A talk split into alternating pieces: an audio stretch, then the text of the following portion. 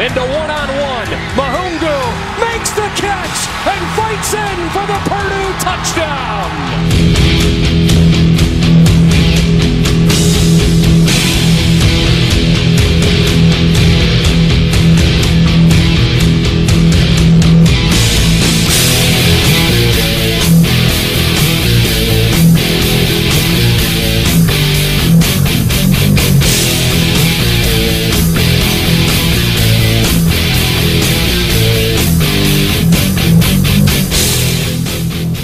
À tous et bienvenue pour euh, cette nouvelle émission consacrée à l'actualité euh, du collège football en association avec euh, le site The Blue Pennant.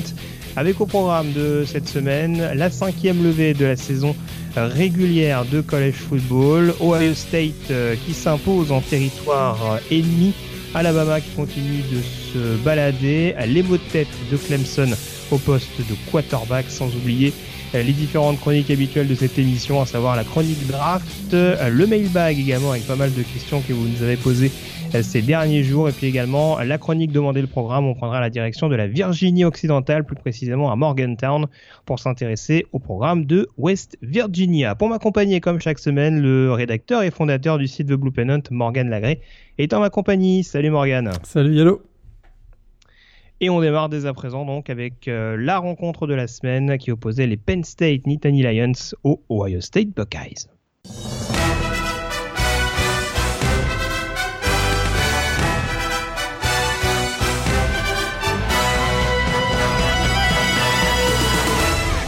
Direction donc University Park en Pennsylvanie du côté du Beaver Stadium pour ce qui était euh, le choc de la conférence euh, Big Ten euh, cette semaine. On le rappelle, la semaine dernière, on avait eu le duel entre Iowa et Wisconsin hein, qui était un petit peu le, duel au sommet de la conférence Big Ten West. Et eh bien cette semaine, c'est la division Est qui euh, était susceptible de délivrer son potentiel futur vainqueur.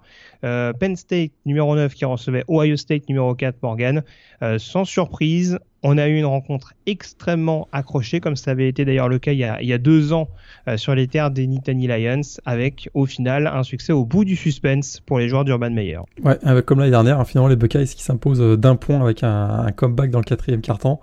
Euh, C'était le troisième, 33e affrontement entre ces deux rivaux de la Big Ten Est, euh, avec un nouveau record d'ailleurs au Beaver Stadium, hein, plus de 110 880 spectateurs.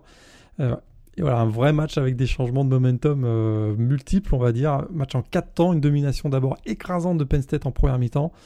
Euh, deux touchdowns consécutifs euh, des Buckeyes juste avant et juste après justement la mi-temps.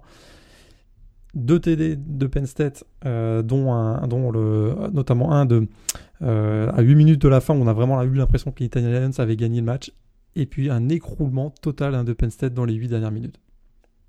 Alors comment on l'explique euh, cette euh, justement cet euh, effondrement que, que, tu évoques? Alors on reviendra sur d'autres raisons qui peuvent l'expliquer. Est-ce qu'on peut notamment mettre en avant une certaine naïveté défensive? C'est vrai qu'à l'image peut-être du touchdown de, de Benjamin Victor, on a eu beaucoup de plaquages manqués du côté de cette défense de Penn State. C'est peut-être ce qui a pêché également selon toi? Ouais, à partir du moment où ils ont pris vraiment l'ascendant, comme je le disais, en milieu de, de quatrième quart, on a vraiment l'impression qu'il y a eu une baisse. Euh, bon, d'abord, il y a eu une baisse physique, j'ai trouvé. Il y avait sûrement aussi un relâchement dans l'intensité. On avait l'impression d'avoir probablement fait le, plus dur. Face à une équipe comme Ohio State, c'est une très mauvaise idée parce qu'il y a beaucoup de, talent et de ressources hein, du côté des Buckeyes. Et voilà, un léger manque de concentration, et on va en reparler tout à l'heure, peut-être aussi un ajustement au niveau du, play, du playbook des Buckeyes qui a, créé beaucoup de difficultés en, en défense à, à, Penn State. Et résultat, ben, ça a été très très très difficile pour Nittany Lions en fin de match et une victoire donc des Buckeyes finalement. Ouais, tout à fait. Alors, je parlais des, problèmes de plaquage sur le, touchdown de Benjamin Victor. C'est aussi un petit peu le cas sur le touchdown victorieux de KJ Hill où euh, il y a quand même deux défenseurs de Penn State, euh, outre celui qui est bien bloqué par, euh, par je crois, le, le receveur d'Ohio State. Euh, qui sont quand même un petit peu euh, un petit peu pris de vitesse sur euh, sur l'action et puis peut-être également ce qui est ce qui est symptomatique pour expliquer cet effondrement c'est la ligne offensive hein, des Lions qui a également craqué au fil de la rencontre avec la défense d'Ohio State qui à l'inverse comme à TCU d'ailleurs il y a 15 jours a mmh. élevé son niveau Exactement. de jeu on rappelle que Nick Bossa était toujours blessé. on n'a pas eu la pression, notamment par l'intermédiaire de, de, Chase Young, qui termine notamment avec deux sacs, deux QB Hurry et de QB Hurries, je vais le dire mieux parce que sinon ça va faire un peu bizarre. Enfin, en tout cas, deux lancers précipités, on dirait, par le quarterback et, et deux passes défendues. Donc c'est quand même des stats assez énormes de la part du nouveau defensive end principal des, euh, des Buckeyes en attendant le, le retour du, du, frère de Joey Bossa. Et voilà, c'est sûr que tout ça mis bout à bout, ça n'a pas mis Penn State en confiance, que ce soit offensivement et, défensivement. Pour en revenir à l'attaque, tu en parlais Morgan, ce play call un petit peu douteux en fin de rencontre. On recontextualise un petit peu. Euh, on est donc à une minute de la fin du match. Penn State est mené d'un point. Euh, est à l'entrée, il me semble, de la moitié de terrain d'Ohio State. Euh, il se retrouve à tenter une quatrième et cinq. Euh, et là, on a cette décision un petit peu curieuse. Alors, ou du coordinateur offensif ou de James Franklin lui-même, tu vas peut-être nous le dire. Euh, avec un, jeu de rôle qui est appelé une course euh, de Miles Sanders euh, annihilée d'entrée. Ça a été extrêmement critiqué. Est-ce que tu comprends cet appel de jeu? Je te file la réponse, mais je pose quand même. Est-ce que tu comprends cet appel de jeu et comment, ça peut s'expliquer une telle décision dans un match aussi crucial? Pas du tout. Hein. Donc le, jeu, c'est à, à, une 16 de la fin, juste après que Ohio State ait pris les devants, donc le 27-26. Effectivement, quatrième et 5, alors que euh, Tracy McSorley avait été le, principal danger sur le jeu au sol, hein, puisqu'il termine avec 175 yards de sol, le quarterback des Nittany Lions. On appelle donc un espèce de zonerie dans position draw au départ, euh, où on fait, euh, où on donne le ballon finalement à Miles Sanders. Ça fait aucun sens, puisqu'il avait été parfaitement annihilé, on va dire, par la ligne offense, par la ligne défensive, pardon, des Buckeyes pendant toute la rencontre. Et c'est vraiment une incompréhension totale. Alors c'est vrai que euh, ça a été remis en cause, ce play calling. D'ailleurs, le James Franklin, à la sortie du match, euh, en sortant du terrain, s'est fait copieusement euh, engueuler, on va dire, par les supporters des Nittany Lions. Moi j'ai vraiment voilà ils ont peut-être essayé de jouer sur l'effet de surprise parce que justement Max Orley avait été la principale arme au jeu au sol. Donc là en appelant Miles Sanders mais vraiment une incompréhension sur le sur le moment et après la rencontre en, en, l'analysant sur ce sur cette sur ce jeu appelé vraiment qui fait pas beaucoup de sens je trouve alors pour faire un focus plus particulier sur les sur les quarterbacks, euh, tu le disais, Tracy McSorley, euh, gros match. Alors un peu plus sur le jeu au sol parce que à la passe, ses stats sont pas mal gonflés, notamment par le touchdown, euh, le, le, touchdown longue distance de KJ Hamler. Euh, il a surtout vraiment été capable d'improviser, on dira, euh, sous la pression d'Ohio State, avec euh, en effet ces, jeux au sol qu'on fait extrêmement mal à la défense des, des, Buckeyes. Si on regarde de plus près la prestation de Dwayne Haskins de l'autre côté, on sait qu'il a été un petit peu tensé avant la rencontre, notamment par, par Sharif Miller. Euh, début match un petit peu compliqué. Euh, comment tu analyses sa partie? Il termine à 22 sur 39 avec 270 yards, 3 TD, une interception. Est-ce que c'est satisfaisant selon toi ou est-ce que tu vois encore quand même quelques petites zones d'ombre de sa part? Ouais, Ce qui a été très clair, c'est qu'en première mi-temps, je dirais même pendant pratiquement 45 minutes, il a été mis sous une pression euh, vraiment intense hein, de, le, de, la, de la défense de, Penn State et ça, ça lui a posé beaucoup, beaucoup de problèmes. Il a été mis vraiment sous pression, très, très peu de temps pour lire le jeu. Et finalement, bah, j'en parlais tout à l'heure, il y a eu euh, un, excellent euh, ajustement du playbook en deuxième mi-temps du coordinateur offensif Ryan Day parce que, je ne sais pas si tu l'as observé, on a vu beaucoup plus de, screen pass, beaucoup plus de passes courtes euh, où, ça lui permettait justement d'être plus à l'aise et ça a fait très très mal aux Nittany Lions. Et, donc le jeu aérien allant un peu mieux, ça a profité également au jeu au sol qui a commencé à trouver son rythme. On a d'ailleurs vu beaucoup plus J.K. Dobbins en deuxième mi-temps et c'est vraiment cet ajustement avec des screen pass, passe courte, je répète, a vraiment euh, l'a mis en tout cas dans une meilleure situation. Lui fait un, en tout cas une excellente fin de match. C'est vrai qu'il est chanceux parce que euh, il y avait beaucoup de plaquages manqués aussi euh, et une baisse d'intensité de la défense de, Penn State dans les 8 dernières minutes. Mais je trouve que sa prestation d'ensemble est quand même assez bonne. Il finit avec 3 TD et une interception. Et alors du coup, Wisconsin avait gagné la semaine dernière à Iowa, donc dans le choc de la Big Ten West. Euh, Ohio State, donc, qui frappe un grand coup en allant s'imposer à Penn State 27-26 euh, dans la division Est. Est-ce qu'on a déjà la finale de conférence euh, annoncée à l'issue de la cinquième semaine? Ou est-ce que tu vois éventuellement d'autres acteurs capables d'embêter cette équipe? Est-ce qu'il y a tout simplement des choses qui, restent inquiétantes selon toi du côté d'Ohio State, euh, voire de Wisconsin, si on, étend un petit peu l'équation? Bah, C'est sûr, quand on regarde le calendrier, ça a l'air d'être euh, pour Ohio State la dernière étape, on va dire, c'est face à Michigan dans deux games, le, dernier match de la saison. Donc c'est gagné? Donc c'est vrai qu'actuellement Michigan me semble pas être en mesure de battre Ohio State, mais bon, il reste encore, on va dire, deux mois avant, avant ce match. Et on ne peut pas écarter un scénario où on ait une, voilà, une bataille à trois, où on aurait trois équipes à une défaite. Et imagine Michigan bat Ohio State, Penn State bat Michigan. On pourrait, on c'est exactement ce qui s'est dépassé il y a deux ans. Voilà, on avait eu ce scénario il y, a, il y, a, deux ans et c'est Penn State qui en avait profité. Donc pour Penn State, c'est sûr que maintenant c'est, plus compliqué de rester dans, en, en, course. Pour Ohio State, euh, ils ont un net avantage, mais rien n'est fait encore. Et puis euh, on a vu Ohio State notamment euh, se faire exploser à Iowa l'an dernier. Est-ce qu'ils ils sont pas forcément à l'abri d'une mésaventure comme ça, malgré un, calendrier qui leur est plutôt favorable ici le, mois de novembre? Il n'y a pas un déplacement à Michigan State pour les Buckeyes? Il y a un, déplacement à Michigan State, effectivement, et euh, même à, bon, à, Indiana le week-end prochain, à mon avis, ça va oui, être. non, là tu es ambitieux. mais Indiana, une équipe qui, qui peut être, euh, qui peut être un peu à la Iowa de l'an dernier, c'est-à-dire capable sur un match d'une explosion offensive, donc on ne sait jamais. Ils sont à 4 actuellement, les, euh, les mais on aura sans doute l'occasion d'y revenir. Peut-être pas cette semaine, parce que le choc était pas forcément au rendez-vous pour, euh, pour l'équipe de. J'ai oublié le coach Allen, non? Le, head coach Indiana. le prénom, j'ai oublié, c'est pas très grave. Ils ont, gagné à Rutgers ce week-end. Tout à fait, ouais. L'ogre Rodgers, comme on le disait la semaine dernière.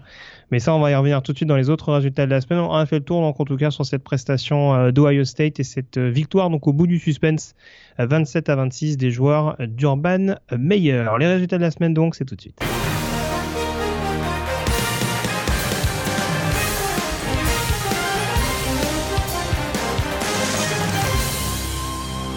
Et tant qu'à commencer à parler de la conférence euh, Big Ten, autant poursuivre. On parlait de Michigan il y a quelques secondes. Ça a été très très très pénible pour les Wolverines de nouveau ce week-end. Euh, victoire sur le terrain de, Northwestern 20 à 17 avec des joueurs de Michigan qui étaient pourtant menés 17-0 très rapidement. Ouais, 17-0 super rapidement, mais une super euh, belle performance de la, défense hein, des Wolverines en, deuxième mi-temps parce qu'effectivement revenir de 0-17 à une victoire de 20-17, il fallait une grosse grosse grosse défense.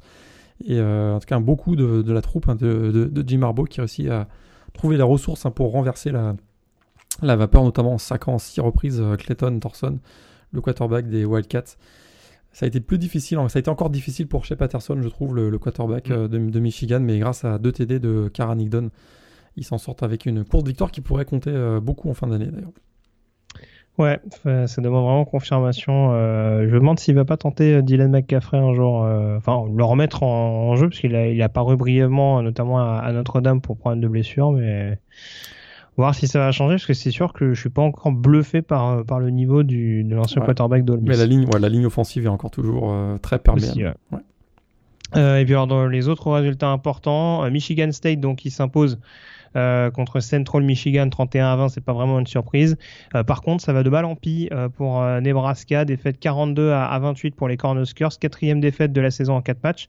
À l'inverse, ça va beaucoup mieux pour Purdue, deuxième succès de suite après la large victoire contre Boston College et le, la confiance qui semble revenir du côté des Boilermakers. Exactement, une super belle victoire et un David Blow hein, chaque semaine le quarterback des Boilermakers qui nous montre qu'il est vraiment capable d'aller être super agressif contre les défenses adverses. Et euh, on a encore vu euh, le freshman euh, Randall Moore également et, le, coureur DJ Knox. Donc ce trio actuellement porte les Boilermakers. Peut-être qu'ils voilà, vont renverser la tendance après un début 0-3. On ne sait jamais dans une Big Ten West qui est quand même très ouverte cette année. On passe à la conférence ACC et comme chaque semaine, il y a beaucoup de choses à dire. Euh, on avait peut-être le choc de la conférence euh, de la division ACC euh, Coastal ce week-end, Morgan, avec Clemson numéro 3 qui recevait Syracuse.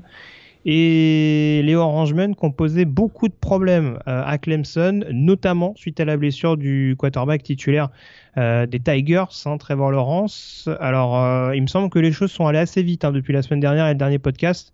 On avait évoqué le fait que Trevor Lawrence était officiellement titulaire. Il me semble que l'annonce du transfert de Kelly Bryant est arrivée après le podcast. Ouais. Euh, problème pour Clemson, c'est qu'on avait déjà eu le transfert d'Hunter Johnson, hein, plutôt cette saison, futur joueur de, de mm-hmm. Northwestern.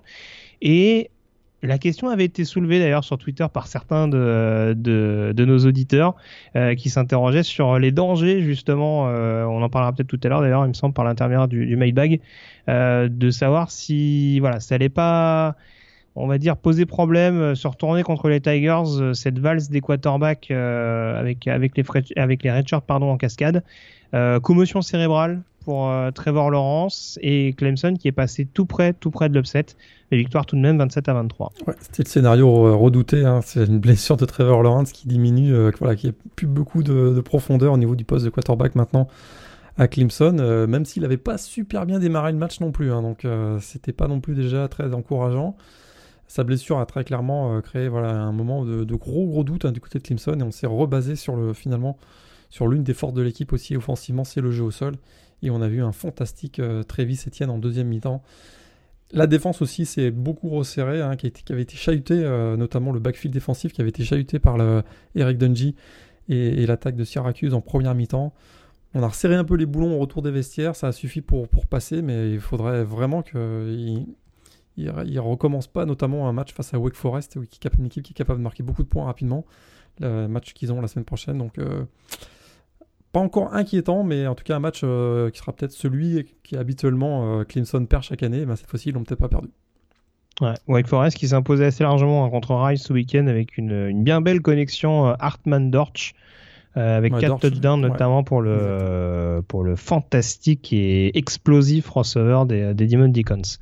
Euh, si on continue sur cette euh, division, également signalé juste au passage, donc la victoire de Boston College contre Temple, c'est pas une énorme surprise, même si les Eagles se sont fait un peu peur en début de match, si ma mémoire me fait pas défaut. et puis on a également une petite blessure à la cheville aussi pour Eddie Dillon, à la star de, des Eagles à suivre. Et euh, NC State, euh, dont on parle peu hein, depuis le début de la saison, qui est pas hyper impressionnant, mais qui est toujours invaincu. Euh, victoire notamment à domicile contre Virginia, 35 à, à, 21. Alors je pense pas que leur match reporté contre West Virginia puisse être remplacé dans le calendrier. Non, mais ils sont Ce qui est un peu dommage parce que pour le coup, ça aurait été vraiment le test pour savoir ce que valait le Wolfpack. Mais euh, voilà, en tout cas à suivre, ils sont toujours la course éventuellement pour euh, enquiquiner euh, Clemson dans cette division atlantique. Et on attendra toujours avec impatience du coup les, résultats pour, pour Trevor Lawrence. Alors on sait que c'est une commotion cérébrale, on ne sait pas encore s'il sera titulaire contre Wake Forest du coup. Non, mais il semblerait qu'il qu reprenne l'entraînement le, lundi soir. Donc voilà, on enregistre aujourd'hui lundi, donc le lundi soir il sera probablement sur le terrain pour l'entraînement. Ça c'est une bonne nouvelle. Très bien. Euh, L'ACC costaud là présent avec euh, Nkosi Perry euh, titulaire pour la première fois à la tête euh, des Hurricanes. C'est le quarterback de Miami qui n'a pas eu à forcer son talent contre North Carolina, victoire 47 à 10 notamment grâce à la défense. Et ouais, la turnover chain a sorti six fois face à North Carolina et notamment un match énorme hein, du defensive end Joe Jackson, 5 plaquages, un sac, une interception, un TD, on le voyait absolument partout sur, sur, le terrain. Et effectivement, Nkosi Perry, le, le redshirt freshman des Hurricanes qui a a priori a pris la, succession de l'inconstant euh, Malik Rosier. Euh, large victoire de Miami, on verra ce que ça donne la semaine prochaine face à Florida State. Et comme la CC, c'est une série de rebondissements au poste de quarterback. On a eu euh, une belle surprise du côté de Virginia Tech. Une semaine après la débâcle sur le terrain d'Old Dominion, les Hokies qui se sont repris sur le terrain de Duke, classé pourtant numéro 22. Alors, on avait un mini événement hein, du côté du côté des Blue Devils avec le retour de blessure euh, de la part de euh, Daniel Jones. Daniel Jones, j'allais l'appeler Thomas, je sais pas pourquoi. Daniel Jones de retour au poste de, quarterback et pourtant c'est un autre QB qui a marqué les esprits. Ryan Willis, remplaçant de, Josh Jackson au poste de, quarterback de Virginia Tech et euh, grosse fiche de stats pour permettre la victoire des siens 31 à 14. Ouais, on l'avait déjà, déjà, vu d'ailleurs en fin de match face à Old Dominion hein, puisqu'il avait succédé donc à Joe Jackson, on avait vu qu'il était capable d'aller euh, chercher les receveurs en profondeur. Bah là, il l'a fait sur la durée d'un match et ça a été très efficace pour les Hokies qui donc euh, l'emportent 31-14 avec 332 yards et 3 TD pour Ryan Lewis. Ryan Willis. On passe à la conférence sec. Alors, euh, beaucoup de résultats relativement aisés. On ne parlera pas vraiment d'Alabama qui, qui, a cartonné contre Louisiana 56 à 14. Juste une petite question savoir la raison de la cinquième titulaire, enfin la cinquième entrée de, de Jalen Hurts cette saison. Euh, le quarterback remplaçant qui s'était entendu pour être redshirté euh, cette année et qui bah, finalement perd une année d'éligibilité euh, dans le cadre d'un futur transfert. C'est un, un, peu étonnant, surtout quand on voit qu'Alabama n'est pas spécialement à forcer son talent. Peut-être pas, parce qu'il va, être, il va être diplômé là en, en décembre a priori. Est-ce qu'il veut jouer deux ans supplémentaires en NCAA après son diplôme? Euh, Puisque c'était un peu l'enjeu, hein, c'est-à-dire que s'il était redshirté, ben, il joue, rejouait plus cette année, il obtenait son diplôme, il pouvait être transféré et jouer dès 2019. Est-ce qu'il a vraiment envie de jouer au niveau universitaire en 2019 et 2020. À mon avis, il se dit si je dois, si j'ai une chance d'aller jouer dans la NFL, j'aurais juste besoin de l'année 2019, j'aurais pas forcément besoin de l'année 2020. Donc voilà, à mon avis, il veut continuer à progresser avec une belle équipe d'Alabama et, jouer quand même dans la, dans la SEC peut-être régulièrement. Puis c'est aussi peut-être euh, du côté de Nick Saban ben, l'anti-Dabo hein, c'est-à-dire que euh, éviter une situation comme celle qu'il y a à Clemson en s'assurant un, deuxième QI euh, à disposition si ça se passait mal pour Tagovailoa. Peut-être. En tout cas, on a hâte de voir Jalen Hurts en NFL voilà, il y a des équipes qui ont quand même besoin de, running back euh, au plus haut niveau, donc c'est important. Euh, juste, euh, voilà, les autres grosses formations de la conférence SEC qui ont gagné assez aisément. alors, c'est pas complètement vrai concernant Georgia et Auburn, qui ont eu un petit peu de soucis par moment contre Tennessee et, et Southern Miss, mais qui s'imposent quand même.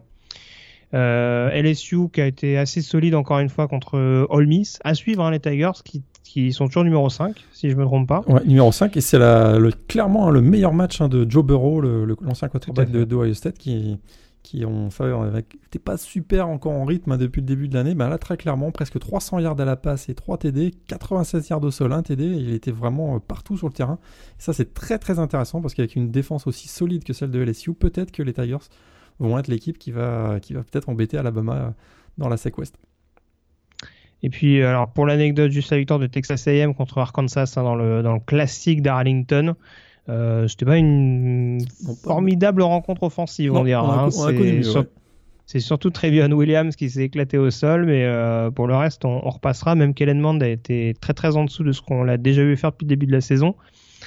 Euh, alors par contre, deux résultats importants quand même. À toi de me dire euh, lequel est le plus significatif selon toi. La victoire de Kentucky contre South Carolina 24 à 10 et euh, le succès de Florida 13 à 10 sur le terrain, 13 à 6 pardon sur le terrain de Mississippi State pour le retour de, Dan Mullen à, Starkville. lequel attire le plus ton attention en l'occurrence? Kentucky.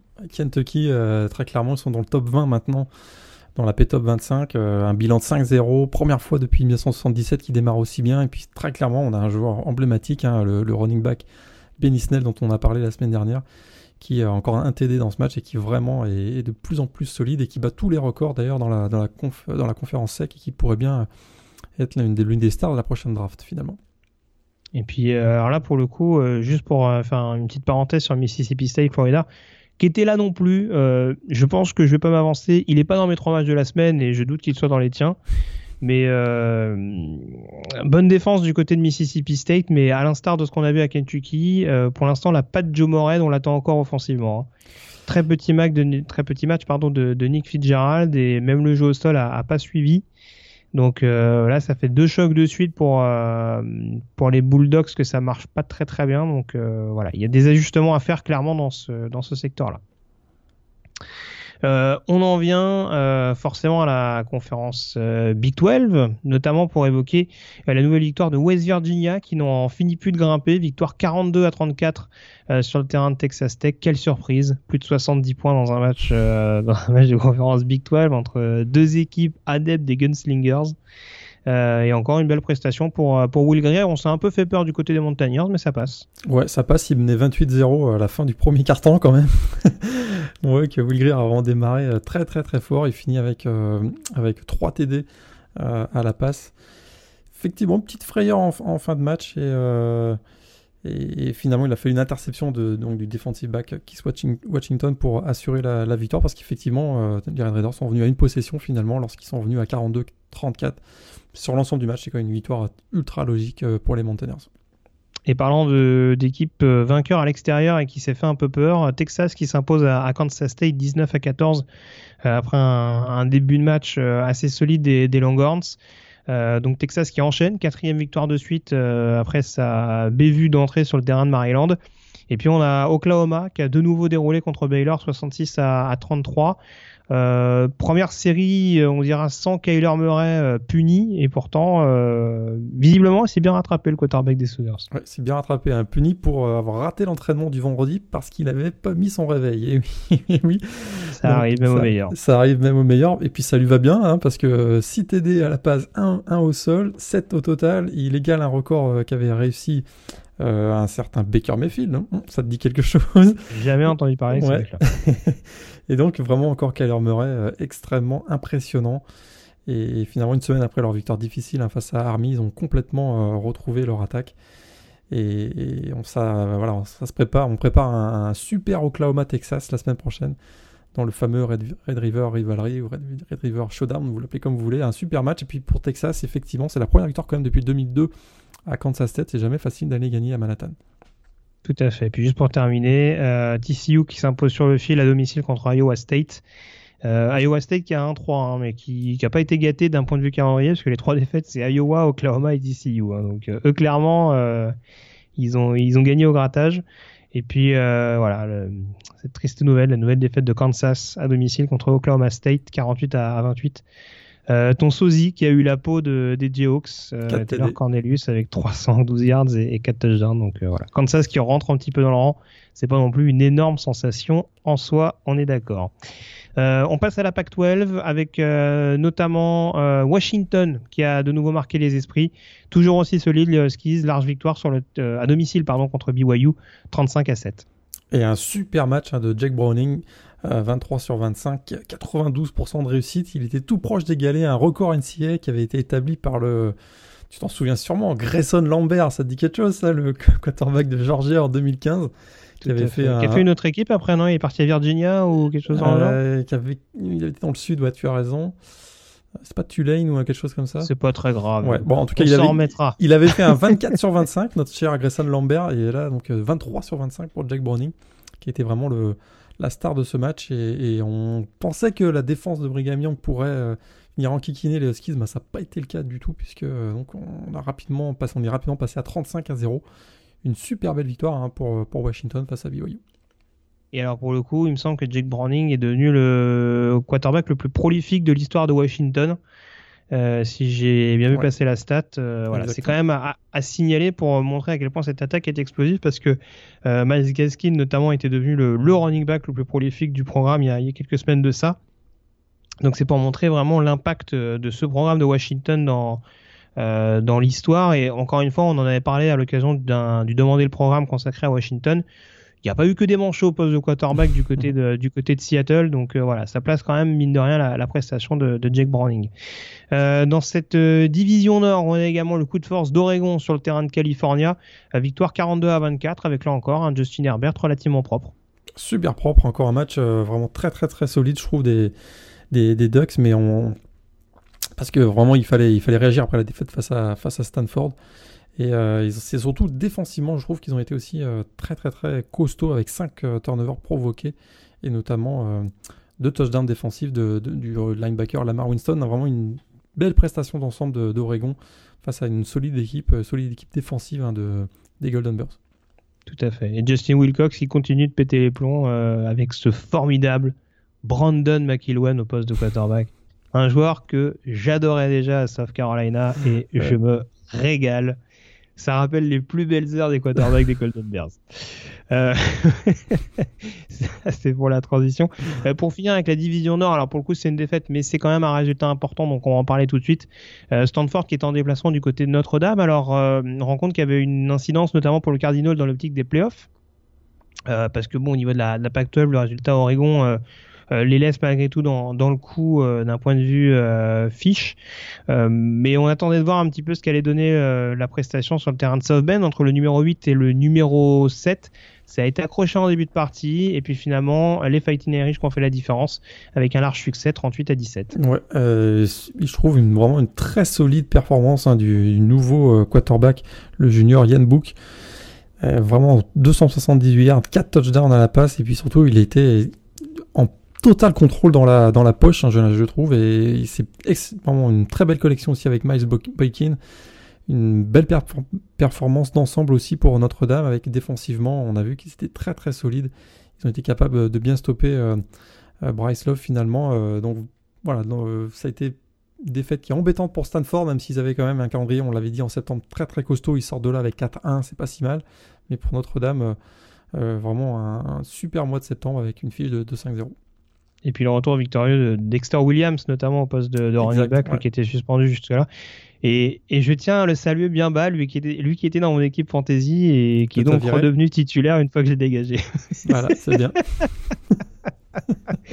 il m'en veut apparemment. Donc euh, voilà, Dexter, euh, je ne te souhaite que du bien. Par contre, mauvaise nouvelle pour, euh, pour Notre-Dame, c'est la blessure d'Alex Barth, le garde jusqu'à la fin de la saison. Ça, c'est une très mauvaise nouvelle sur la ligne offensive des, des Fighting Irish. Ouais, parce que c'est le cap, un des capitaines d'ailleurs offensifs et très clairement, c'était le leader de ce qui, celui qui faisait un peu la colle, on va dire, dans, dans la ligne offensive.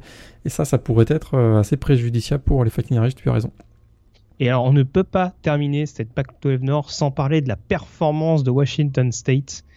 Victoire des ah, Cougars contre Utah 28 à 24. Washington State qui s'impose avec une fiche de 0 yards au sol, Morgan. Et voilà. Bah, ils ont quand même un touchdown. un touchdown. C'est ça qui est fort. Voilà, mais ouais, parce qu'on compte les, on compte les yards négatifs hein, en, en, NCA. Mais effectivement, ça compte été... les, les, sacs notamment, enfin les plaquages pour perte, euh, voilà ce, ce genre de, de, choses. Et oui, parce qu'il y a des stats de James Williams qui doit faire 13 yards, je crois. Et du coup, ce qui est déjà pas énorme en soi, hein, on va pas se mentir. Bah, c'est ouais, vrai que la, stat est assez hallucinante, mais euh, elle est pas du niveau de, de Army qui, qui fait des matchs sans tenter une, seule passe, par exemple. C'est vrai, c'est vrai. Et puis bon, voilà, on connaît le, le style de Mike Leach, euh, on le découvre pas aujourd'hui, mais c'est voilà, c'était quand même assez extraordinaire pour être pour être signalé. Il s'est passé des choses dans la Pac-12 Sud également. Euh, on aurait presque pu la mettre à l'honneur dès le début de cette émission, cette conférence Pac-12 le retour de la Pac-12 After Dark. il a en force.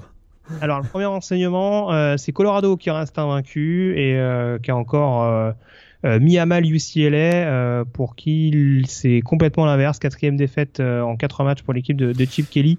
victoire 38 à 16 des Buffaloes avec un Steven Montez extrêmement efficace. Efficace. Dire. Ouais, il a sa connexion encore une fois avec euh, Lavisca Cheno, hein, qui est une des révélations de ah, les deux, ils s'aiment bien. Ouais, le receveur à la début Buffalo, c'est une des révélations de la saison, très clairement. Il fait 12 réceptions, 126 yards, 1 TD du côté des Browns.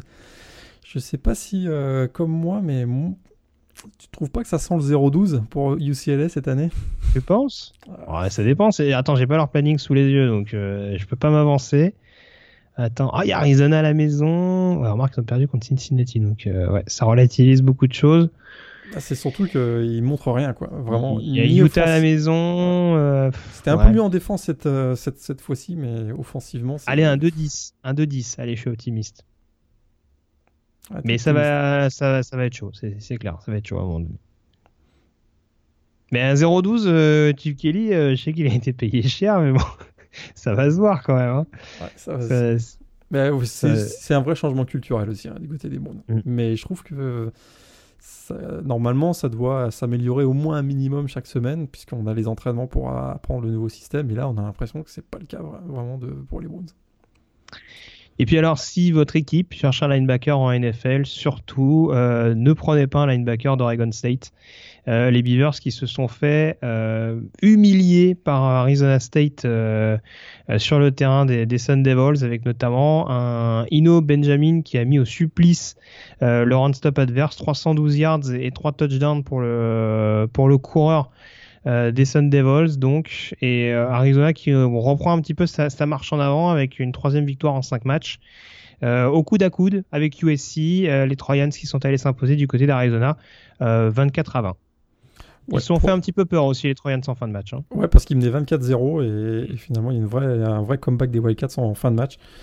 Euh, côté d'Arizona State, bah voilà, on a marché sur Oregon State. On s'est bien inspiré de ce qu'avait fait euh, Ohio State en première semaine, puisqu'ils avaient aussi marché sur les Beavers. Oh, j'avais oublié. Non. Avec, ouais, avec un duo euh, J.K. Dobbins, Mike Weber, qui avait aussi euh, voilà, qui avait explosé littéralement les linebackers d'Oregon State. Donc, belle victoire en tout cas d'Arizona State. Effectivement, on va voir si ça, si ça va se poursuivre. Avec notamment, d'ailleurs, ça pourrait être le, la, la, finale finalement de la Pac-12 Sud la semaine prochaine entre Colorado et Arizona State. Parce que USC, je trouve encore du mal à, me convaincre. Tout à fait. Putain, ça fait rêver. Hein. Colorado, Arizona State, je sais que tu nous vantais les mérites de la Pac-12 Sud en début de saison, mais là, euh, là j'avoue, on en, on en prend plein les mirettes quand même. Hein. Euh... voilà, on l'avait dit. Hein. pour terminer avec les autres résultats importants, euh, signaler la large victoire de UCF contre euh, Pittsburgh, victoire 45 à 14 avec un Mackenzie Milton qui a mis du temps à se mettre en route, mais euh, qui a encore, qui sort quand même une fiche de stats assez satisfaisante. 6 TD ouais, dans ce match. Ouais. en faveur des, Knights. On attend quand même encore et toujours le, le gros test pour UCF. Il euh, y a des équipes quand même qu'il va falloir surveiller. Il me semble que Cincinnati, c'est dans leur division. Et même si les Bearcats sont pas doués, pour l'instant, c'est invaincu. tu te souviens de leur calendrier, ils ont quand même un déplacement à Memphis et à South Florida, si je me trompe pas. Donc, mais alors euh, Memphis, même Memphis qui a perdu à Tulane, je suis un peu moins, je suis un peu moins emballé. Mais euh, voilà, il y, a des confrontations qu'il faudra avoir. Forcément, South Florida à l'extérieur, ça va être un gros gros test pour UCF. En plus, ce sera la dernière semaine de saison mhm. régulière pour les pour les joueurs de, de Josh Hupel. Et puis forcément, il y a quelques petites rencontres un peu pièges à domicile. Je pense euh, donc à Cincinnati. Euh, Navy, c'est jamais simple de les prendre. Et puis euh, voilà, quand on voit également Temple qui est capable une semaine sur l'autre de gagner à Maryland et, et de perdre contre une équipe largement à sa portée, faudra voir. Mais en tout cas, ça reste une, une AAC relativement ouverte et UCF qui reste classé. Ils, sont numéro 12, hein, je crois, après leur victoire cette semaine. Ouais, c'est quand même pas mal. Donc donc il reste potentiellement toujours. Je suis pas sûr qu'il y ait une autre équipe du groupe of 5 dans le top 25 à l'heure actuelle. Ils doivent être les seuls encore. Euh, c'est les seuls hein, depuis la sortie de Boise, euh, je crois. Non, ouais, ce sont les seuls. Donc euh, voilà, à surveiller. Mais en tout cas, pour l'instant, du côté Central Florida, ça poursuit, on dira, le bon travail entrevu l'année dernière avec, avec Scott Frost. On a fait le tour sur les autres résultats de la semaine. On peut s'intéresser dès à présent à la chronique draft.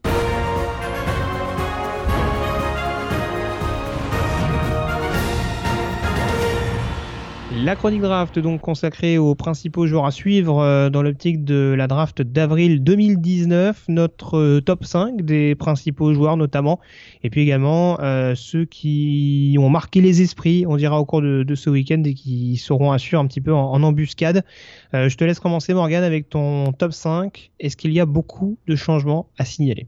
Pas de changement cette semaine. Vraiment, j'ai beau retourner le, truc dans tous les sens. Je garde Ed Oliver, le defensive tackle du Houston numéro 1.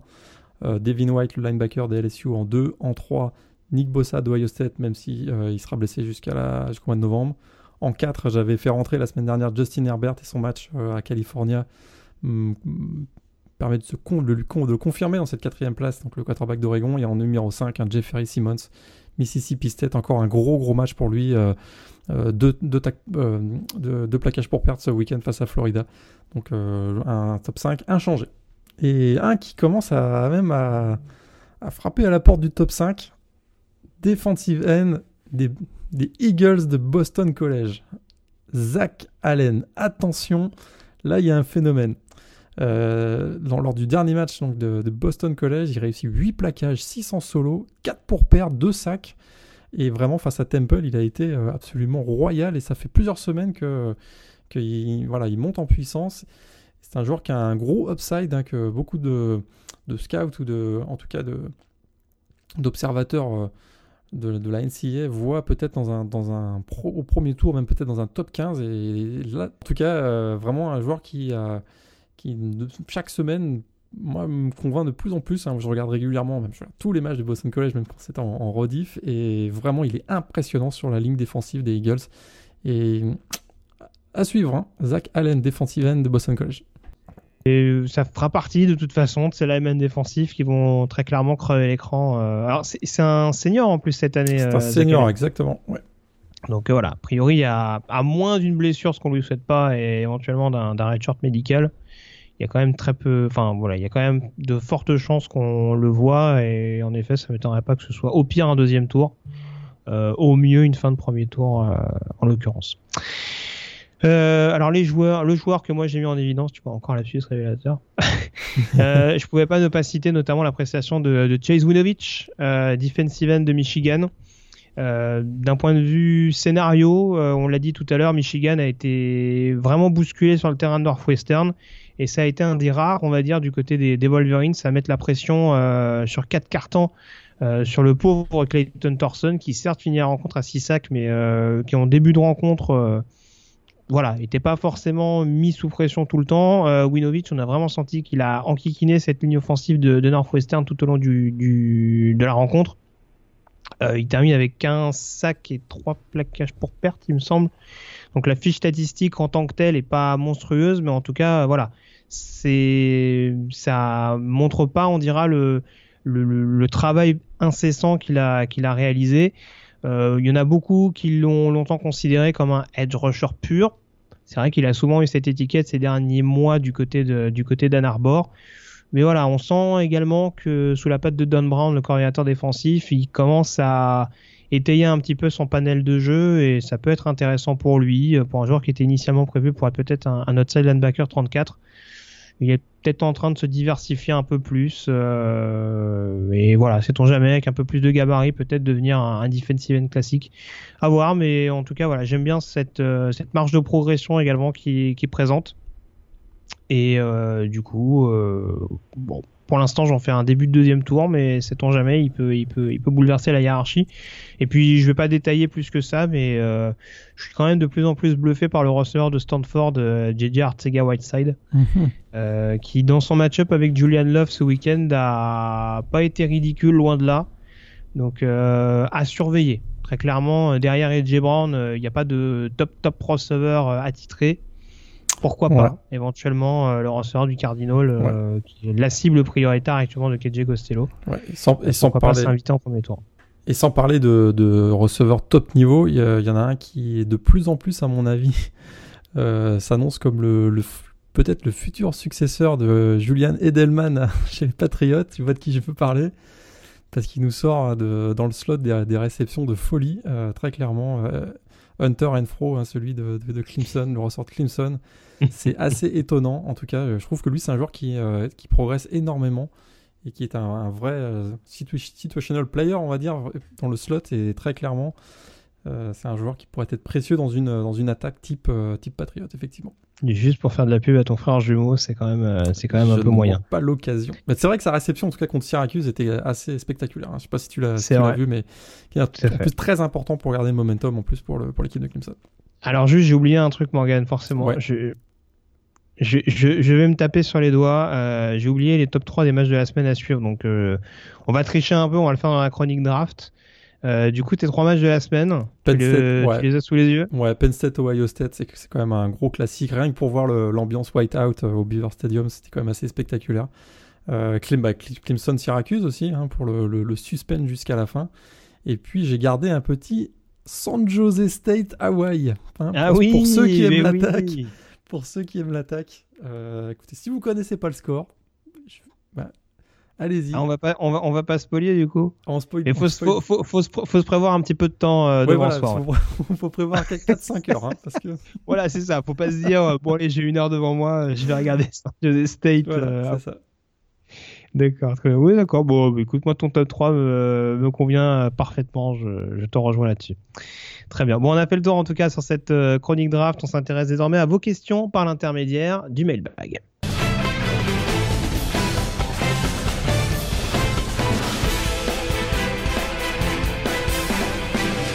Avec euh, trois questions que vous nous avez posées euh, cette semaine, euh, notamment par l'intermédiaire de, Facebook. Tarek qui s'interroge sur l'histoire de la NCA et qui nous demande s'il y a déjà eu une domination aussi écrasante que celle d'Alabama actuellement, qui dure donc depuis maintenant une petite décennie.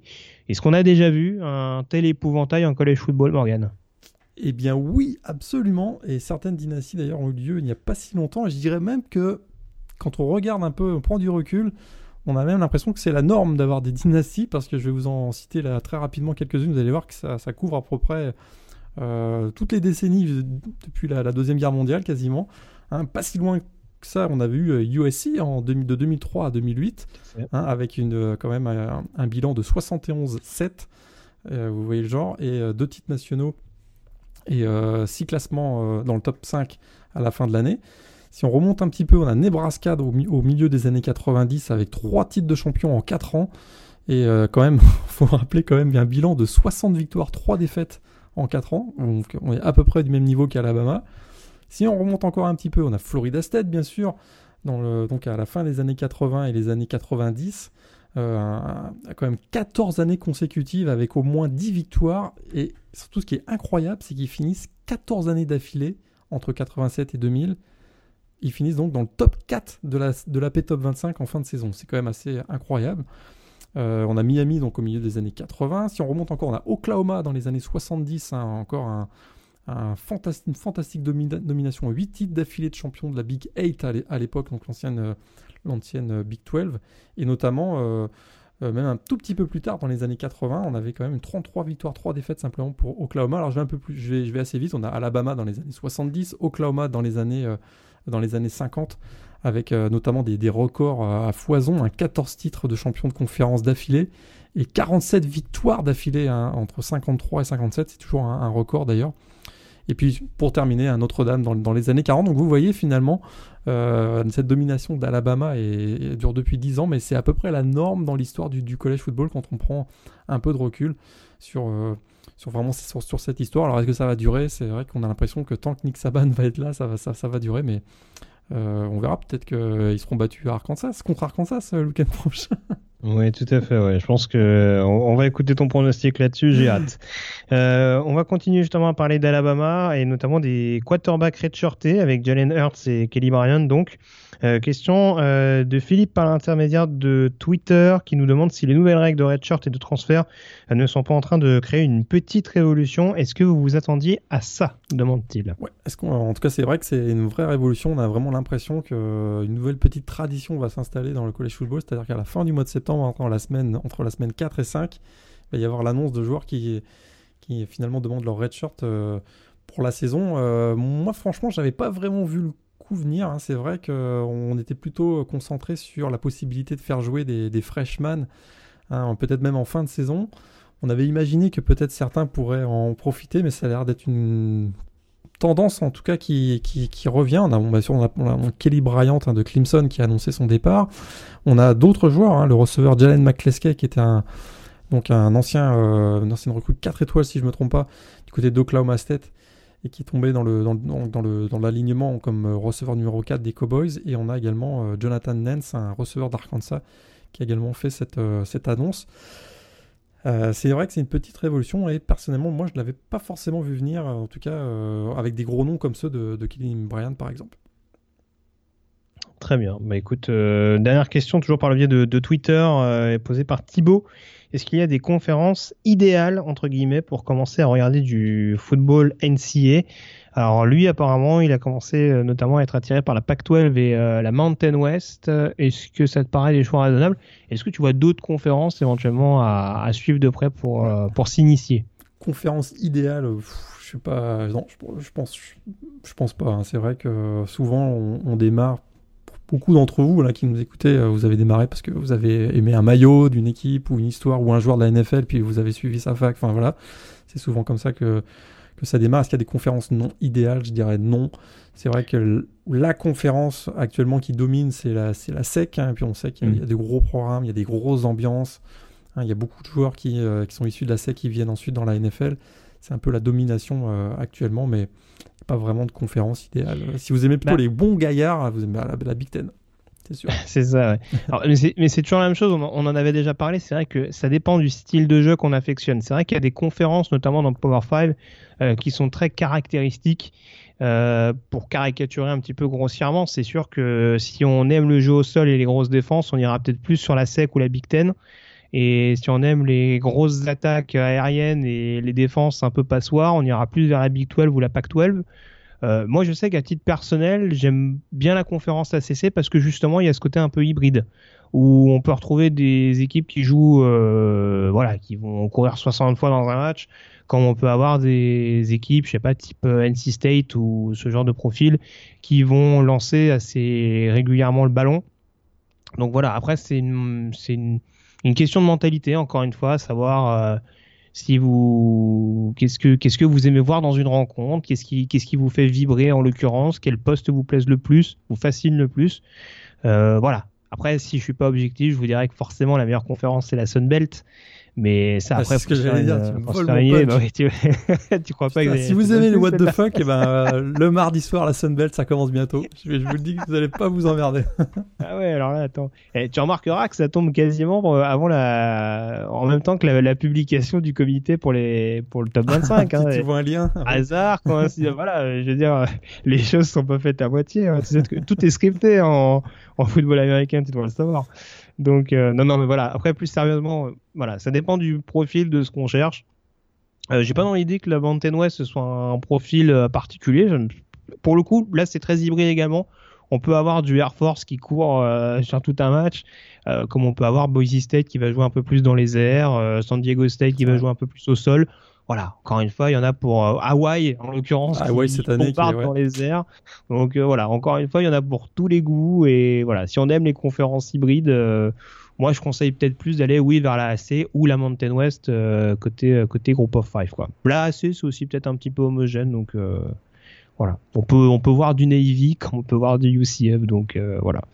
Un petit peu ce qu'on ce qu'on pouvait dire sur, euh, sur, les, sur les préférences en termes de, de conférences ou, d'équipes. ouais. Quelle que soit la conférence, de toute façon, il y a, il y a l'aspect rivalité. hein, ça, c'est, il n'y a pas de Mm. conférence privilégiée pour les grosses rivalités.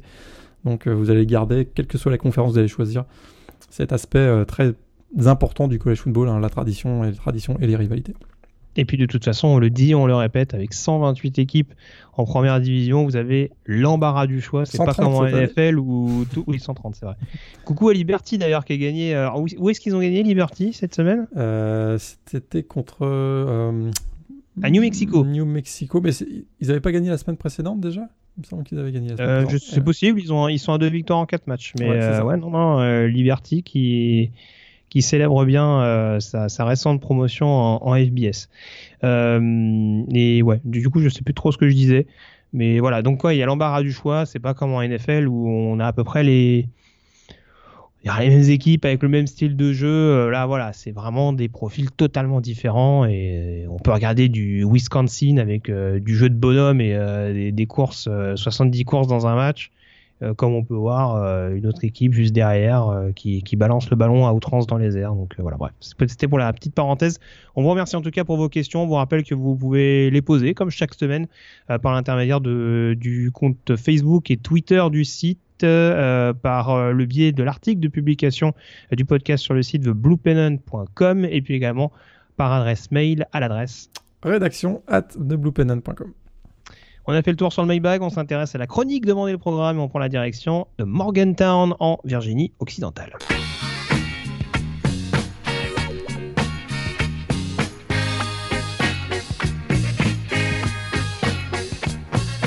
Et direction donc euh, Morgantown, comme je le disais, en, en Virginie euh, occidentale pour s'intéresser notamment au programme de euh, West Virginia euh, Morgan, un programme fondé en 1867. Et euh, alors tu vas nous en dire plus un petit peu sur la situation géographique tout à l'heure.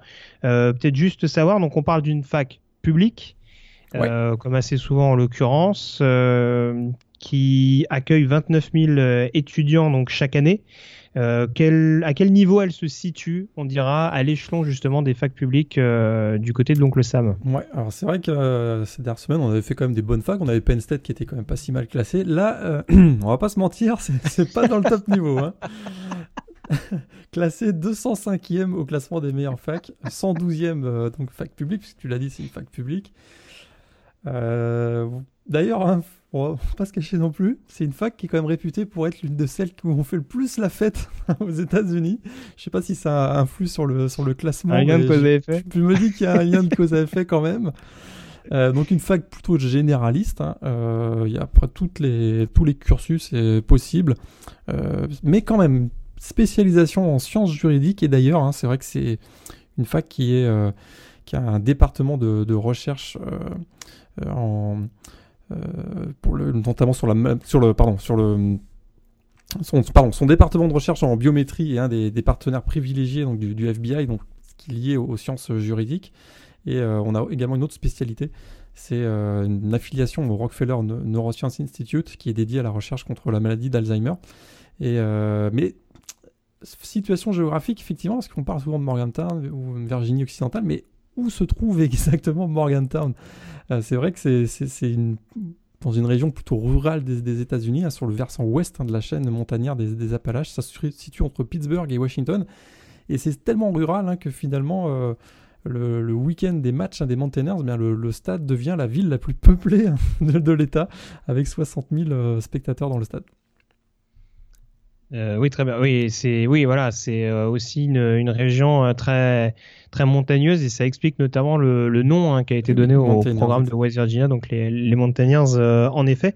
Et alors, je crois savoir que l'université a été coupée en deux, c'est ça, au cours du XXe siècle? Ouais, dans les années 60 hein, finalement. Pour c'est une fac, voilà, c'est une région qui a, qui, a, eu un, afflux de population et donc également un afflux important de, de baby boomers, hein, de ces enfants nés juste après la ah, guerre. Il faut s'occuper, hein. ils font la fête en même temps. Exactement. exactement. Donc il y avait tellement d'étudiants qui voulaient s'inscrire à West Virginia qu'on a créé un, deuxième campus finalement à Evansdale, donc euh, pas très loin de Morgantown. Et c'est une des particularités en tout cas donc, de cette fac de West Virginia d'avoir euh, deux campus séparés. Euh, Et alors, il me semble que les deux sont reliés par un train, non? Je ne vais, pas, pas dire de bêtises. Enfin, un métro, enfin, pas un métro d'ailleurs, mais c'est oui, c'est ça, il y a une espèce de, tramway, ouais, une espèce de tramway ouais, voilà, un, peu à l'ancienne, ouais. Une espèce de tramway qui relie les, deux universités. Il me semble que c'est pas tout à, tout à fait commun en l'occurrence, même pour des universités qui sont qui peuvent avoir plusieurs plusieurs antennes locales. Exactement. Ouais. C'est c'est pas pas séparé. Voilà, séparé de quelques kilomètres, mais mais suffisamment pour euh, que ce soit deux campus euh, qui composent cette université. Et alors, on s'intéresse dès à présent, on l'a bien compris, hein, il n'y a pas grand chose à faire là-bas. bah D'ailleurs, une de leurs traditions, on va en reparler, c'est assez drôle aussi. Hein. Donc, euh, en tout cas, forcément, le football est un, élément incontournable. On t'en parlait notamment avec euh, l'affluence record euh, qui arrive à chaque sortie des, des Mountaineers. Quelle place a le programme de footballistique euh, de West Virginia du côté du campus? Ouais, bah déjà, si on prend même du recul sur l'État, hein, c'est extrêmement important parce qu'il n'y a pas d'équipe professionnelle, de sport professionnel dans, en West, en Virginie occidentale. Donc voilà, ça prend la place de l'équipe de foot est très très importante. Le programme de basket aussi d'ailleurs est à un excellent niveau. Alors, le programme de foot créé en 1891, ils font partie de la Big 12, 14e au niveau national avec 744 victoires. Euh, pas de titre de champion national, mais 15 titres de champion de conférence quand même, le dernier en 2011, parce que c'est vrai qu'on a, on l'a pas dit, mais ils ont rejoint la Big 12 en 2012, euh, et 36 participations à, des bowls, et notamment, une, notamment 15, 15 victoires dans ces bowls, dont l'Orange Bowl d'ailleurs, on s'en souvient en 2012 face à Clemson. 70 points, ils avaient marqué 70, exactement. Ça avait fait 70 à, 30, euh, à, 30, euh, à 33, c'est ça. Ah ouais, c'était encore l'époque d'Ino Smith, non euh, Du côté de Wazir. on, va peut-être en reparler tout bouge à Pas, bouge pas, Ah bah ouais, non, attends, si je commence à spolier, alors ça va pas du tout là. Je suis d'accord avec toi, faut mettre le haut là. les traditions, tu nous en parlais, alors quelles sont ces fameuses traditions dont certaines bizarres euh, qu'on peut apercevoir du côté de Morgantown. il y a des choses très classiques, hein. c'est sûr qu'il euh, y, a des chants traditionnels. On a par exemple Take Me Home Country Roads qui est chanté avant les matchs et par les joueurs à la fin du match en cas de victoire. Il y a également euh, le Gold Rush qui est le public habillé en, doré par exemple. Il y a le Stripe Stadium, donc un peu ce qu'on qu'on voit déjà à Tennessee ou à, Penn State où on, se colore en double avec les deux couleurs, donc jaune et, et bleu. Sur les casques, des casques aussi complètement euh, reconnaissables avec le flying, euh, le flying WV, finalement le W, le V, euh, très traditionnel, on, va dire. Il y a bien sûr la mascotte, peut-être que tu veux nous en parler, hein, de Montainer. Ah, J'avoue, j'ai pas penché sur le sujet. Bah si tu as des, si des détails là-dessus, je suis preneur. C'est incarné par, un, par un étudiant finalement qui se déguise en montagnier, en montagnard c'est pas la plus originale. Hein, euh, mais il est quand même avec son raton laveur sur la tête, c'est pas c'est pas ma mascotte. La barbe, voilà, la, barbe, la peau de daim, et, etc., etc. On le reconnaît quand même bien. Mais il y a une tradition qui a d'ailleurs été interdite hein, ces dernières années le couch fires. Ah. Un peu, on déclare sa flamme un peu à son équipe. Voilà. Le principe est super simple. Tu sors ton canapé dans la rue et tu fous le feu après une victoire. C'est quand, même un eh, faut prier pour qu'il n'y ait pas une saison invaincue quand même, hein, parce que euh, sinon tu passes ton temps à acheter un nouveau canapé. Hein. Exactement. Ça, ça a été interdit parce qu'il y a eu des incendies évidemment sur le campus à cause, à cause de ça.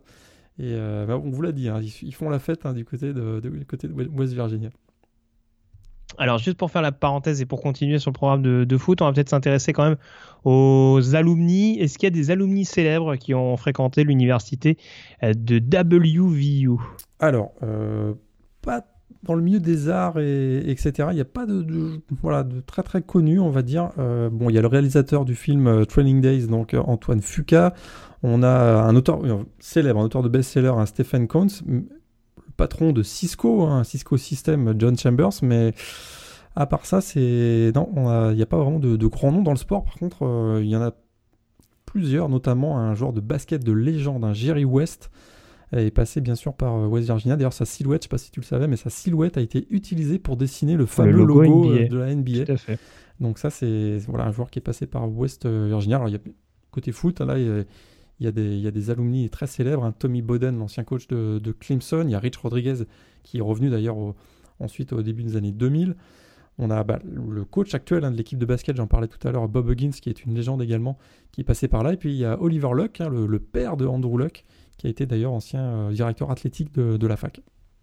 Alors justement, ce qu'on peut dire quand même, c'est que West Virginia, si on s'intéresse à des euh, postes euh, privilégiés, on dira que malgré tout, il y a quand même une petite tradition de, quarterback hein, du côté de Morgantown. Ouais, quarterback en attaque, hein, généralement, il forme, des, il forme pas mal de joueurs, effectivement. Alors, je ne vais pas remonter très très loin dans, dans, l'histoire, mais euh, bon, il y a Major Harris, hein, celui qui est le quarterback qui avait dirigé les, les Mountaineers lors, de leur seule saison invaincue en 1988.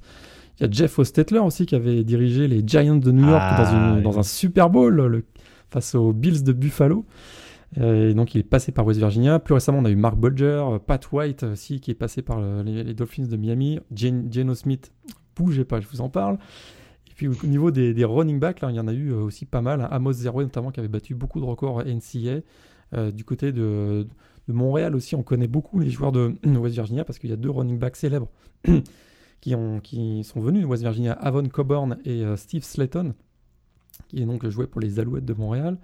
Et au niveau des receveurs, il y a aussi euh, une belle brochette, hein, des joueurs comme euh, Stedman Bailey, euh, Tavon Austin, Jerry Porter qui a brillé avec les, Raiders d'Oakland, si je me souviens bien, et James Jett aussi, un, ancien champion olympique qui est passé aussi par, les, par West Virginia.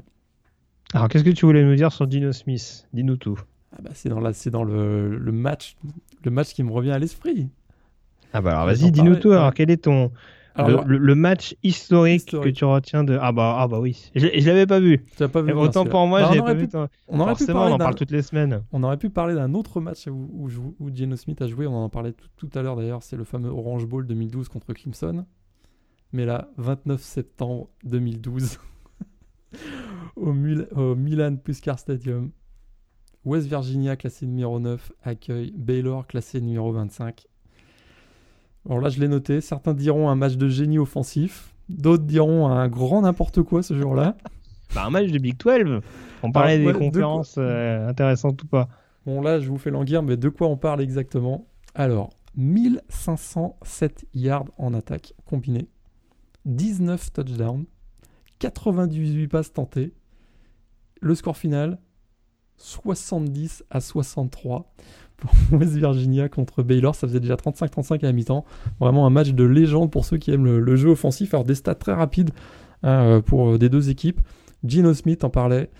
656 yards à la passe, 8 TD. On a également son receveur principal, les deux receveurs principaux, d'ailleurs Stedman Bailey qui finit avec 303 yards sur réception, Tavon Austin 215, du grand n'importe quoi on vous l'a dit. Et du côté de Baylor c'est pareil, Nick Florence finit avec presque 600 yards à la passe et 5 TD. Et son, receveur numéro 1, un Terence Williams, avec 17 réceptions, 315 yards de TD. Ce jour-là, c'était littéralement un feu d'artifice offensif. Et euh, on s'en souvient encore, c'était en 2012.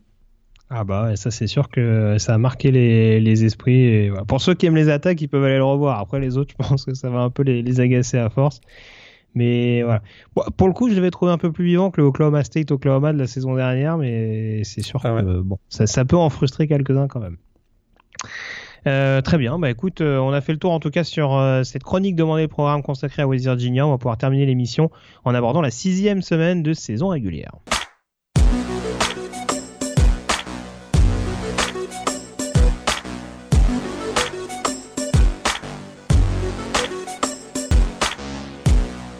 Et on en parlait tout à l'heure, Morgan, le choc incontestable de cette semaine, ce sera forcément du côté du Cotton Bowl à Dallas, euh, avec le Red River Showdown 113e édition qui va opposer le numéro 7 Oklahoma au numéro 19 Texas. Et ça, c'est longtemps qu'on n'avait pas vu ces deux équipes euh, classées au moment de se rencontrer. Et euh, voilà, hein, très clairement, il y a une, moi je pense qu'il y a une place en finale de, Big 12 à jouer dans ce match. on sait que cette, cette année, donc il y a les, deux premiers hein, de la Big 12 vont, vont, se, qualifier pour la, la, finale, mais celui qui va gagner ce match-là prendra une très sérieuse option. Et, comme ça va mieux du côté de Texas, on se dit qu'Oklahoma va avoir quand même, à mon avis, forte affaire dans, dans ce match joué au, Cotton Bowl. Oklahoma qui s'est fait doubler hein, par, par Notre-Dame euh, au ranking, ce qui n'est pas complètement une surprise euh, de par les confrontations des Fighting Irish. Ouais, Mais euh, voilà, ils sont passés numéro 7, donc il y aura peut-être aussi la volonté de montrer que dans les gros matchs, ils peuvent être présents et encore une fois, dans, un, dans une rencontre qui est jamais facile, hein, parce qu'on le rappelle, l'année dernière, malgré la différence, euh, les classes d'écart entre les deux programmes, euh, Oklahoma avait eu besoin d'un touchdown tardif de, de Mark Andrews pour s'imposer. Donc euh, voilà, et on se rappelle notamment de Charlie Strong porté en, triomphe il y a trois ans de ça, lors de la victoire surprise des Longhorns avec le chapeau en or qu'on gagne habituellement à l'occasion de ce match. Une bonne nouvelle d'ailleurs pour les, les, donc les auditeurs français, hein, c'est que le match a lieu à midi aux États-Unis, donc 18h en France pour une fois. C'est pas un match en pleine nuit euh, pour les Français. Et c'est et une habitude. Hein, il me semble qu'il joue toujours à il midi. Joue toujours, ouais, euh, exactement. il ne faudra pas que Kyler Murray oublie de mettre son réveil par contre. Hein. sur ce match. Bon, c'est pas très grave, il rentrera en deuxième quart-temps et puis mettre à 8 TD, quoi. Apparemment, euh, c'est, apparemment, c'est la norme. Donc, euh, voilà. Et puis, si on regarde les, des équipes classées qui peuvent être en danger, euh, qui te paraît le plus en difficulté?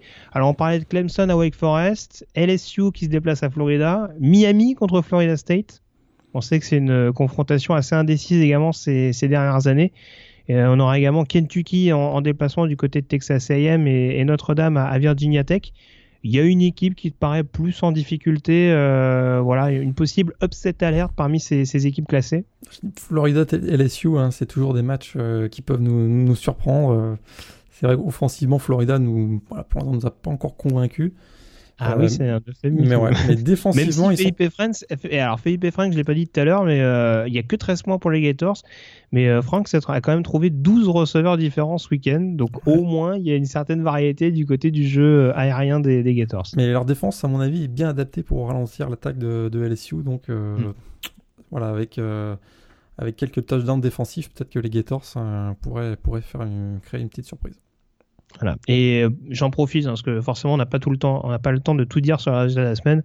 Mais le pire c'est que Florida s'impose 13 à 6 à Mississippi State, mais c'est même pas euh, Felipe Franks qui fait le, qui marque le touchdown de la victoire, parce que c'est le receveur Kadarius Tony qui euh, qui transmet le touchdown de la victoire donc à Amoral Stephens sur un trick play de des joueurs de Dan Mullen. Donc ouais, en effet, faut avoir. Je te rejoins, la défense peut éventuellement freiner LSU. Après, c'est sûr que offensivement, voir ce qu'ils peuvent proposer c'est très irrégulier et non seulement dans les airs mais aussi à la course parce qu'on a encore du mal à trouver le, running back numéro 1 on pensait que ce serait peut-être Demion Pierce et pourtant ce week-end c'est l'ami Cole qui a été le, plus efficace donc euh, voilà il y a aussi peut-être des ajustements à trouver dans ce secteur là mais on a toujours une attaque euh, assez balbutiante du côté des, des Gators euh, les pronostics, donc, on les fait dès à présent avec le match numéro 1. Du coup, Virginia Tech classé numéro 24 qui reçoit Notre-Dame classé numéro 6. Est-ce que Notre-Dame peut être stoppé C'est costaud Notre-Dame en ce moment. Hein. Là, je... Ah bah, visiblement, oui. je, vais mettre Notre-Dame euh, je Notre-Dame à, Virginia Tech. Euh, Virginia Tech avec son quarterback backup. Je te rejoins et je mets Notre-Dame également. match numéro 2, Miami, Florida State. Miami.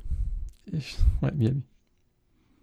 La Florida State de gagner à Louisville, attention, hein, méfiant. Ah avec hein. euh, une grosse connerie de Bobby Petrino aussi, le, coach hein, de Louisville. Et je te dis, je te dis, c'est de toute façon depuis qu'il a engagé Vanguarder, il est, il est perdu. Il, y a quelque chose. À mon avis, euh, à mon avis, cet homme doit être suivi médicalement.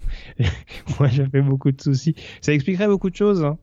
Certaines décisions euh, prises en, en, 2007, par exemple. bon, bref. ne revenons pas sur les erreurs du passé. Les accidents de moto également. Bref, bon, allez. Il y en a tellement, on pourrait écrire un livre sur le Petrino. euh... Match numéro 3. Wake Forest contre Clemson. Non, Clemson. Euh... Ah, je sais pas. Franchement, euh, il... moi je me méfie de Wake Forest. Hein. Mais euh... bon, allez. Bon, c'est vrai que Notre-Dame les avait un peu éclatés, mais ils ont changé de cordeau. Bon, allez, Clemson quand même. Euh, faux suspense oblige. Euh, match numéro 4. Florida LSU. Hmm. Ah, faut y aller. Moi, j'y vais avec LSU. Ouais, je vais mettre LSU, mais ça va être vraiment serré ce match. hein. Je verrais, je verrais bien un petit euh, 13 à 10. Bien sympa. Putain, il- le mec qui nous vend du rêve, quoi. Non, mais c'est un match de la Florida, sec, mais quand même. Essaye de nous vendre le truc, quoi. Ah là là. Bon, après, on n'est pas lié au produit, donc on n'est pas obligé. Et euh, match numéro 5, Oklahoma, Texas. Oklahoma. Kyler Murray, c'est juste inarrêtable en ce moment. Ah bah là, euh, oui, oui, je, je veux bien que Texas se remette un peu dans le bon sens. Il peut y avoir des points sur ce Ah ouais, match-là. hein, je suis pas complètement rassuré par, les par la défense des Sooners. Et même si Ellinger est un peu sur courant alternatif, euh, là pour le coup, allez, je vais me mouiller parce que toi tu nous promets un beau 13-10. Euh, je serais pas étonné qu'on ait peut-être un, un 40-35 pour Oklahoma. Ouais, ouais, à mon avis, on va, on va frôler les 80 points, je suis d'accord. Ouais. Donc euh, voilà, en tout cas, juste le programme de la semaine. Euh, juste signaler, puisqu'on parlait de la Sunbelt tout à l'heure, ça commencera dans la nuit de jeudi à vendredi avec le choc, l'apothéose avant l'heure entre Troy et Georgia State. Il est moqueur. Rencontre prévue à 1h30 du matin. si si peu, franchement si peu. Euh, pour les fans de BYU, euh, dans la nuit de vendredi à samedi, on aura à 3h du matin donc les Cougars qui recevront Utah State. Rival game, ouais. Tout- souvent- chaud, rivalité euh, dans l'état de l'Utah et puis Utah State cette saison c'est loin d'être si mal, hein, nul. ouais. Donc franchement, euh, ça peut être un, un match sympa à suivre. Et puis donc samedi à 18h, Alabama en déplacement à Arkansas. Upset alerte, Morgan? Bah, Alors attention parce qu'à 18h, il y a des upset alertes possibles. hein, parce que Kansas se déplace à West Virginia et ça, c'est pas gagné non plus. absolument. Donc euh, à 18h, Alabama qui se déplace à Arkansas. Euh, plus sérieusement, donc Oklahoma qui reçoit Texas, West Virginia contre Kansas, Michigan contre Maryland et Michigan State contre Northwestern. Ça aussi, attention, ça peut être à, à surveiller. Euh, dans la AC, un petit Cincinnati Tulane, peut-être éventuellement pour ceux qui, pour les plus motivés, mais euh, j'y crois pas trop non plus. Euh, 18h30, NC State qui recevra Boston College, ça c'est intéressant euh, Mhm. dans l'optique euh, de la course à l'ACC Atlantique, sait-on jamais. Euh, et puis ensuite à 21h30, Clemson en déplacement à Wake Forest, Florida LSU, euh, Miami qui recevra Florida State, Oklahoma State qui recevra Iowa State. Comme quoi le calendrier des Cyclones devient un peu plus clément. Et puis, Ouais. et puis sur les autres rencontres à suivre, on aura un petit peu plus tard, donc à 22h, Ohio State qui recevra Indiana. Euh, Colorado, donc t'en parlais tout à l'heure Morgan, qui recevra Arizona State euh, pour ce qui pourrait être hein, le futur vainqueur de Ouais, la ça va être un bon Pac-12 match. Ouais, ça, je pense que ça va être un bon match. Ouais. Euh, dans la nuit de samedi à dimanche, donc à 1h du matin, UCF qui recevra SMU. Euh, Kentucky, donc, qui devra se méfier donc en déplacement sur le terrain de Texas A&M. Possible upset alerte, sait-on jamais. Euh, à 1h30 du matin, Georgia qui recevra Vanderbilt. Auburn également à surveiller, déplacement piégeux sur le terrain de Mississippi State après les deux défaites consécutives des Bulldogs. Washington qui devrait un avoir un peu moins peur sur le terrain de, de UCLA à la même heure. Euh, Wisconsin qui recevra Nebraska à 1h30 également. Et puis à 2h du matin, donc Notre-Dame en déplacement à euh, Virginia Tech.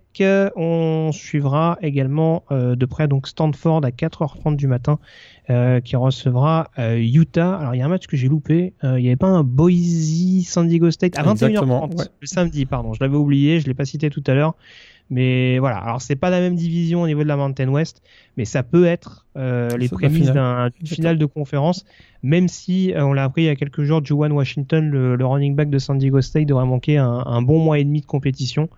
Mais voilà, sait-on jamais, on a vu des, des Broncos euh, assez solides ce week-end sur le terrain de Wyoming. Donc voir ce que ça va donner à domicile face aux Aztecs Ouais. de Rocky Long. Deux autres petits matchs peut-être à suivre. Il y a le Navy Air Force, hein, le début du Commander in Chief Trophy. Euh, et puis, euh, moi, Ah, une- ça, va, ah, ça va lancer le ballon. Oh, Ça- je sens que ça- va lancer le ballon. ouais, pas sûr. Et puis, euh, une des rivalités que moi j'aime souvent, ça nous donne souvent des matchs aussi gros n'importe quoi. Le Floyd of Rosedale, la, la bataille hein, du, du, du cochon en or entre Iowa et Minnesota. Ah, j'adore, j'adore ce trophée. Ouais, celui-là il est quand même pas mal et, et en tout cas il est très disputé en tout cas chaque année entre, entre les Hawkeyes et les Golden Gophers. Donc euh, peut-être à suivre. Ouais. Les Gophers qui sont gâtés, hein, parce que tu l'avais dit il y a quelques semaines, mais ils ont juste perdu leur meilleur joueur offensif et défensif cette saison euh, jusqu'à la fin de l'année. Donc sympa. là, a priori, euh, PJ Fleck il est en roue libre. Il peut y aller, euh, c'est pas très très grave. Mais il veut, mais il veut manger du cochon en or en tout cas. Ça je vous le dis.